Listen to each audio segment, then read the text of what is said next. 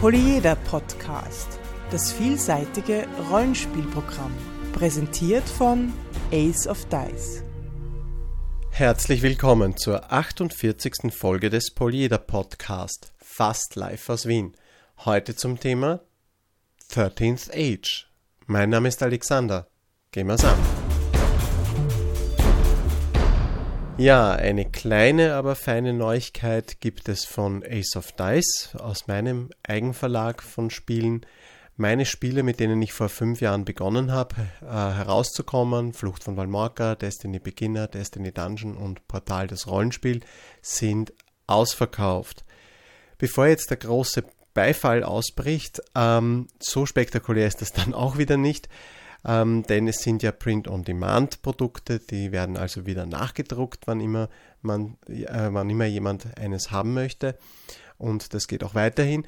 Ausverkauft ist die Kleinauflage, die ich jeweils ähm, herstellen habe lassen nach dem Start der Spiele, um sie dann günstiger auf Conventions oder in Läden meines Vertrauens äh, weiterzugeben. Das ist jetzt, äh, damit ist es jetzt vorbei.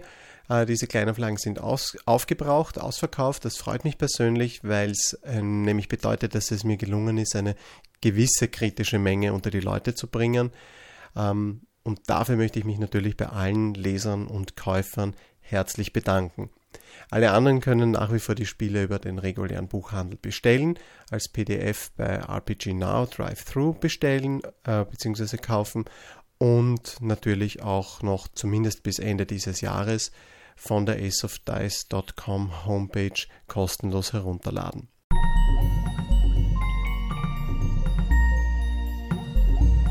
Dieser Podcast ist Mitglied bei analogspieler.de, der Portalseite für alle Podcasts rund ums nicht elektronische Spielen.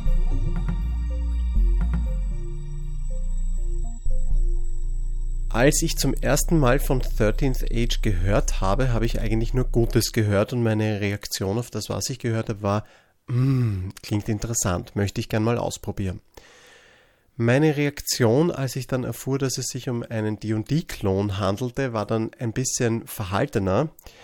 Ähm, man muss dazu wissen, ich bin jetzt kein großer Dungeons and Dragons Fan. Ich äh, anerkenne die Stärken, die dieses System, dieses Spiel hat.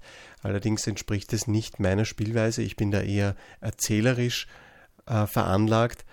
Aber ja, jedem, äh, für jeden gibt es das richtige Spiel und äh, 13th Age schafft etwas ganz Besonderes. Es schlägt nämlich die Brücke zwischen dem D&D, zwischen diesem spielerischen, taktischen und dem erzählerischen. Dazu aber nachher noch mehr. Zuerst einmal ein paar Grundeckdaten. Äh, das Spiel ist 300 Seiten stark ungefähr, ist farbig, schön professionell gestaltet und stammt von zwei Designern von Wizards of the Coast, die an D&D 4 mitgearbeitet haben und sich nachher verselbstständigt haben. Man merkt also diese Anleihen von D&D 4 relativ stark. Der Kern ist auch im Prinzip ein D&D, darum habe ich auch vorher gemeint, es ist ein D&D-Klon. Ähm, allerdings schon mit einer sehr, sehr anderen Zielsetzung und auch einer anderen Struktur. Was man gleich mal merkt, wenn man das Buch aufschlägt und da hinein beginnt zu lesen, es gibt da ein Konzept, das zieht sich wie ein roter Faden durch, das sind die sogenannten Icons.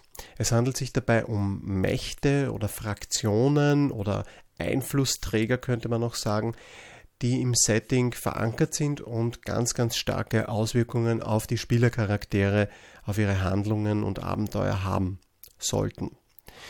Das sind so ähm, fast schon archetypische Figuren, der Great Golden Worm, High Priest, Emperor, Lich King, Dwarven King, ähm, Archmage, solche Sachen. Ähm, man kann als oder man muss als Spielercharakter zu mindestens einer von diesen, von, dieser, von diesen Einflussträgern eine Beziehung festlegen. Man hat drei Würfel und kann die dann auf diese Icons verteilen.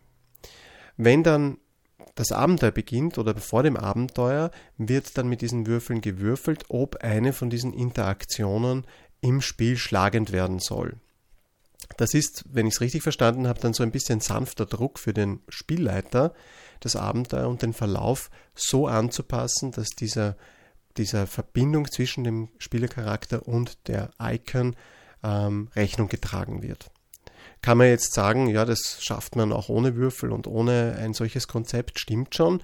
Nur wir wissen es alle, äh, die Absichten sind immer gut und das dann auch wirklich umzusetzen ist was anderes. Wenn das in ein Regelkorsett gegossen ist, dann ist da die Chance vielleicht ein bisschen höher, dass das auch wirklich so ins Abenteuer eingepasst wird. Die Grundlagen des Spiels sind altbekannt. Es gibt die sechs Attribute, äh, Dexterity, Charisma, Wisdom und so weiter mit ihren Boni. Es gibt Rassen und Klassen. Dabei fällt auf, das Regelwerk ist sehr kasuistisch, aber in diese Klassen hinein verlagert. Es ist also weniger so, hier haben wir einen allgemeinen Regelteil und dann hunderte Seiten lang die Ausnahmen, sondern es ist ein bisschen ehrlicher. Es geht gleich äh, die Regeln gehen gleich in die Klassen hinein und da bringt halt eine Rüstung oder eine Waffe, je nachdem, welch, welche Klasse der Charakter hat, äh, der diese Waffe oder Rüstung äh, trägt, bringt halt dann unterschiedliches im, im Spiel, hat unterschiedliche Werte.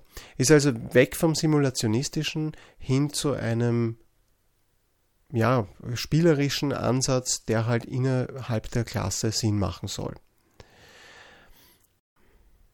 Ein auch ebenfalls interessantes Detail am Rande ist, bei Zaubersprüchen gibt es auch ein, gibt's wie immer eine Spell Progression, also das bedeutet, je erfahrener der Charakter wird, desto höherstufigere Zaubersprüche kann er erlernen.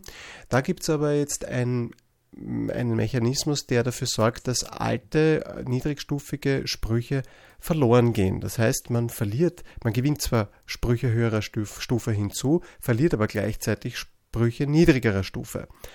Klingt auf den ersten Blick etwas strange, ähm, ist aber vielleicht gar nicht so schlecht, weil dadurch dieses, dieses Zauberspruchportfolio übersichtlich bleibt und man kann die niedrigstufigen Sprüche ja auch upgraden. Also ein Spruch ist nicht auf ewig niedrigstufig, man kann da Feeds investieren und ihn dann quasi zu einem höherstufigeren Spruch ausbauen.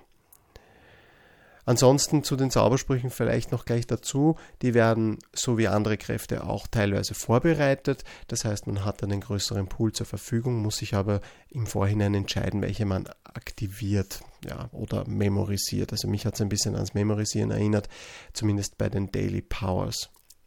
Ansonsten sind die ganzen Kräfte und Fähigkeiten schön und intelligent ausgestattet. Ähm, Beispiel sind die Flexible Melee Attacks, die mir sehr gut gefallen. Das sind Effekte, die, die zusätzlich zu normalen Angriffen stattfinden können im Kampf, wenn bestimmte Voraussetzungen erfüllt sind. Also zum Beispiel, wenn bei der Attacke besonders hoch gewürfelt wird, also sprich der Würfel 16 bis 20 zeigt, oder wenn zum Beispiel ein, ein, ein, ein, ein gerades Ergebnis äh, im Würfel zu liegen kommt. Da, äh, durch diese Zusatzeffekte, muss, man muss sich dann nicht so sehr entscheiden, äh, versuche ich das, versuche ich da so einen Effekt zu erzielen oder haue ich normal hin. Das kommt einfach zusätzlich und das macht das Ganze ein bisschen schneller und abwechslungsreicher und erinnert vielleicht auch ein bisschen an das Stunt-System von Dragon Age. Einer der wirklich besonderen ähm, und hervorstechendsten Mechanismen von 13th Age ist der Escalation Die. Wir bleiben hier noch ein bisschen im Kampf. Der Escalation Die ist ein Sechsseiter, der pro Kampfrunde um eins höher gedreht wird und einen generellen Bonus für die Spielercharaktere angibt. Hä? Ja, genau, das habe ich mir auch gedacht. Es wird also mit zunehmender Kampfrundenzahl werden die Aktionen der Spielercharaktere sukzessive leichter, bis sie halt bei 6 angekommen sind, dort bleibt es da. Das ist ein psychodynamisches Instrument, um zu verhindern, dass die Charaktere alle ihre Fähigkeiten gleich am Beginn des Kampfes einsetzen und alles quasi niederheizen mit ihren großen Powers und dann den Rest halt mehr oder minder halbherzig ähm, mit, mit, mit normalen Attacken ähm, abmaxeln, sondern dass sich im Kampf ein, ein bisschen ein, eine, ein Drama von unten nach oben und nicht so von sehr von oben nach unten entwickelt. Also, dass man sich die Daily Spells vor allem erst für später aufhebt, was nicht unlogisch ist, weil wenn ich einen Bonus bekomme, der sich aufbaut, dann werde ich meinen einzigen Feuerball oder was auch immer ich vielleicht nur einmal zur Verfügung habe, nicht in der ersten Kampfrunde machen, sondern vielleicht in der vierten oder fünften oder sechsten. Das Drama verteilt sich im Kampf und ich finde das eigentlich ein sehr interessantes äh, Experiment. Ich habe es noch nicht ausprobiert, muss ich dazu sagen. Ähm, aber in der Theorie klingt das für mich schon mal sehr interessant und ich glaube, dass es die Dynamik doch ziemlich verändert. Diese Regel gilt übrigens nur für Spielercharaktere, nebenbei erwähnt auch für Drachen, aber grundsätzlich eben nicht für Nicht-Spielercharaktere. Eben muss also ein ziemlicher Brocken sein in Sachen Balancing und Dynamik. Ähm, also ich stelle es mir wirklich spannend vor. Wenn irgendjemand dazu Rückmeldungen hat, bitte im Blog äh, würde ich mich darüber freuen zu erfahren, wie sich das im Spiel dann tatsächlich macht. Ansonsten ist 13th Age relativ ähm, intuitiv unterwegs. Es gibt, was Positionen im Kampf betrifft, keine Notwendigkeit, Miniaturen auszupacken oder komplizierte Battle Maps zu zeichnen. Äh, 13th Age greift hier auf relative Positionsbezeichnungen zurück. Sprich, ähm, behind, nearby, engaged, far away. Also so einfache Begriffe, einfache Kategorien, die man sich ja in Wahrheit eh immer irgendwie überlegen muss als Spielleiter, um den Spielern zu beschreiben, wie weit ist der nächste Feind weg, wie steht man relativ zu den anderen. Aber mehr ist es nicht, es sind keine Meta-Angaben, auch nicht Yard, Inch oder sonstiges und es ist relativ logisch und intuitiv. 13th Age ist also sehr pragmatisch, was das betrifft. Es gießt das, was man eh einfach immer schon so irgendwie tut, in, in bestimmte Regeln halt und integriert es auf diese Art und Weise. Durchdacht auch manche Kleinigkeiten, wie zum Beispiel Surprise, Überraschungseffekt. Hier können, kann nicht die ganze die ganze äh, Runde oder die, ganzen, die ganze Anzahl der Spielercharaktere den Überraschungseffekt für sich nutzen, sondern nur ein dedizierter Charakter und ein weiterer, der halt in der Initiative gut würfelt. Finde ich realistisch und ist auch balancierter. Ähm, macht irgendwie Sinn, dass wenn das eine Gruppe von sechs Leuten auf eine andere Gruppe aus der Deckung sozusagen zustürzt, dass da vielleicht der erste und zweite davon profitiert, aber spätestens beim dritten, dass sich dieser Nutzen dann wahrscheinlich etwas aufbraucht. Sehr abstrus wird das System bei einem Konzept, das sich nennt Fight in Spirit. Das ist eine Art Beschäftigungsregel für abwesende Spielercharaktere, die gerade an der falschen Stelle sind und nicht im Kampfgeschehen teilnehmen können. Die können dann aber trotzdem Boni für die im Kampf befindlichen Charaktere vergeben, ähm, indem sie erklären, wie sie diese psychisch, moralisch unterstützen. Das kann dann so Sachen sein wie, ja, mein Freund und Gefährte haut jetzt ganz besonders toll hin, weil er gesehen hat, wie toll ich das beim letzten Mal gemacht habe oder weil er mich rächen will oder was auch immer. Ähm, Stelle ich mir an und für sich auch interessant vor, weiß ich aber nicht, ob sich das nicht ein bisschen abnutzt, aber ich glaube, es ist ja sowieso nur für eine Ausnahme geschaffen, diese Regel. Was mir sehr gut gefällt, ist die abstrakte Art und Weise, wie 13th Age das Thema Flucht behandelt. Die Spieler können nämlich hier immer, Rufzeichen, sagen, dass sie flüchten, solange sie nicht schon tot am Boden liegen oder äh, Fußnote der Spielleiter diesen Kampf im Vorhinein für nicht fluchtfähig erklärt hat. Das heißt im Endeffekt, sie können sozusagen ähm, die Escape-Taste drücken und auf einer abstrakten Ebene entkommen sie und alle Verletzten, also das macht eigentlich gar keinen Unterschied, aber dafür nehmen sie einen Campaign Loss in Kauf. Das ist ein vom Spielleiter zu konkretisierender Nachteil im Abenteuer, in der Kampagne, dass sie eben zum Beispiel dann ein Ziel verfehlt haben oder einen Nachteil in der weiteren Storyentwicklung haben ähm, oder irgendetwas schwieriger wird. Also ein Campaign Loss, irgendeine Art von Hindernis, Schwierigkeit, Verkomplizierung äh, oder eben ein Teilverlust, was das Abenteuer, was die Abenteuerziele betrifft. Ein Tauschgeschäft, wenn man so möchte, das wahrscheinlich dazu gedacht ist, ähm, Total Party Kills zu verhindern und auch äh, Langzeitkampagnen freundlich äh, zu spielen, wo es ja wichtiger ist, dass die, da, wichtig ist, dass die Spieler vielleicht die Notbremse ziehen können. Das wird jetzt den Oldschool-Jüngern etwas gegen den Strich gehen, weil die sind wahrscheinlich der Meinung, na, dass wenn ein Kampf nicht so läuft, muss man das rechtzeitig erkennen und auch rechtzeitig die Notbremse ziehen. Aber normalerweise ist es dann ja so, man kommt dann nicht aus dem Kampf weg, man kann sich nicht lösen, der Gegner kriegt dann Freischlag, äh, einer behindert den anderen und das Ganze wird dann relativ unheroisch und äh, unwürdig oft.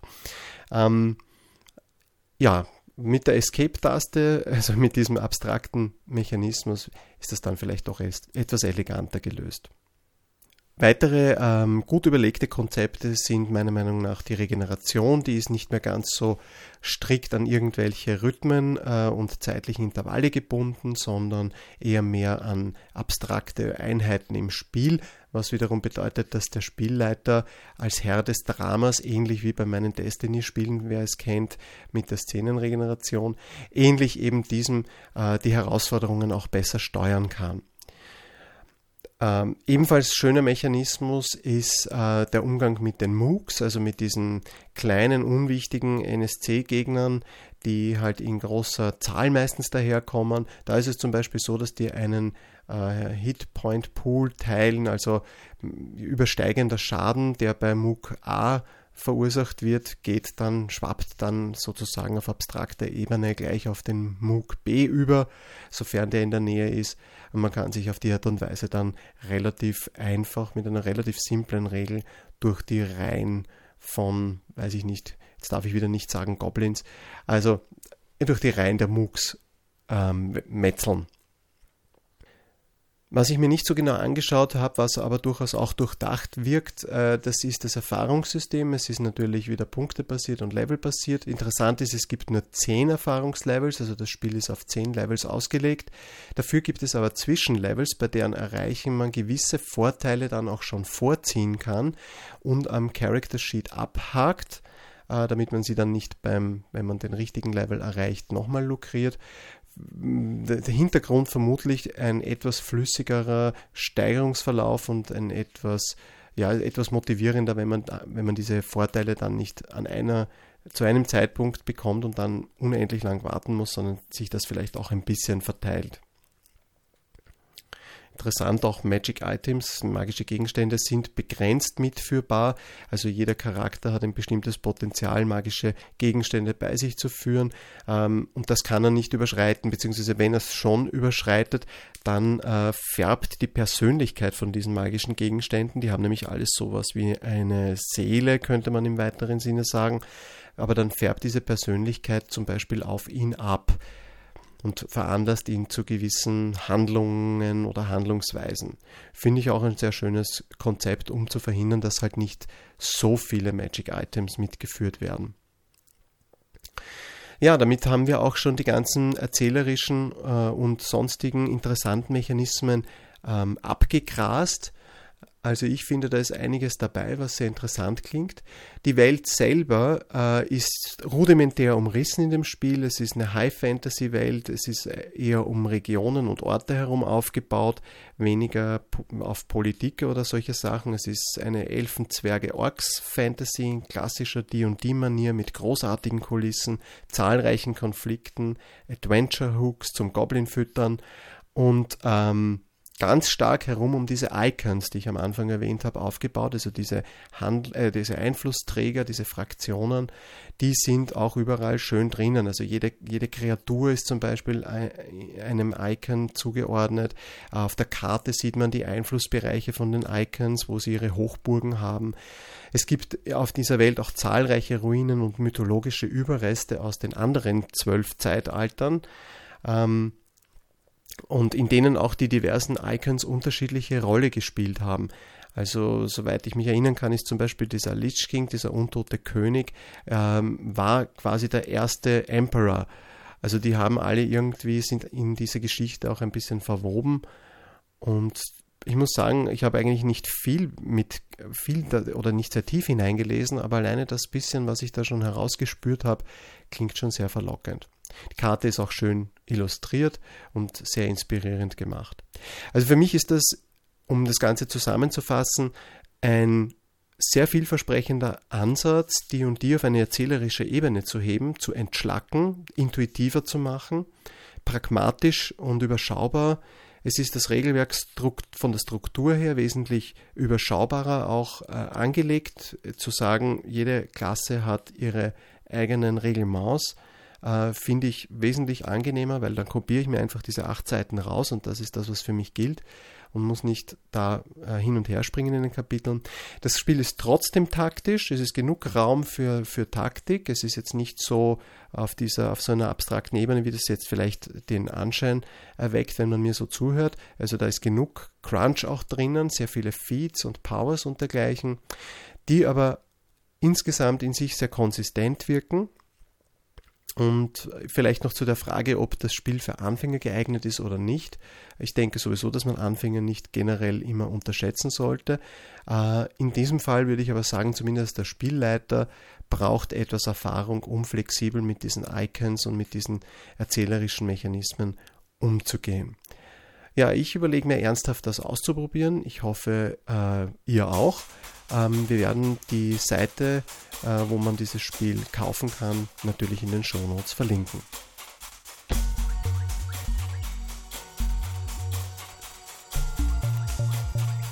Ja, und das war dann auch schon wieder die 48. Folge des Polyeder Podcast. Wir freuen uns auf euer Feedback auf polyeder.aceofdice.com, auf Facebook, Twitter, Google Plus oder im Blog. Vielen Dank fürs Zuhören und bis nächste Woche.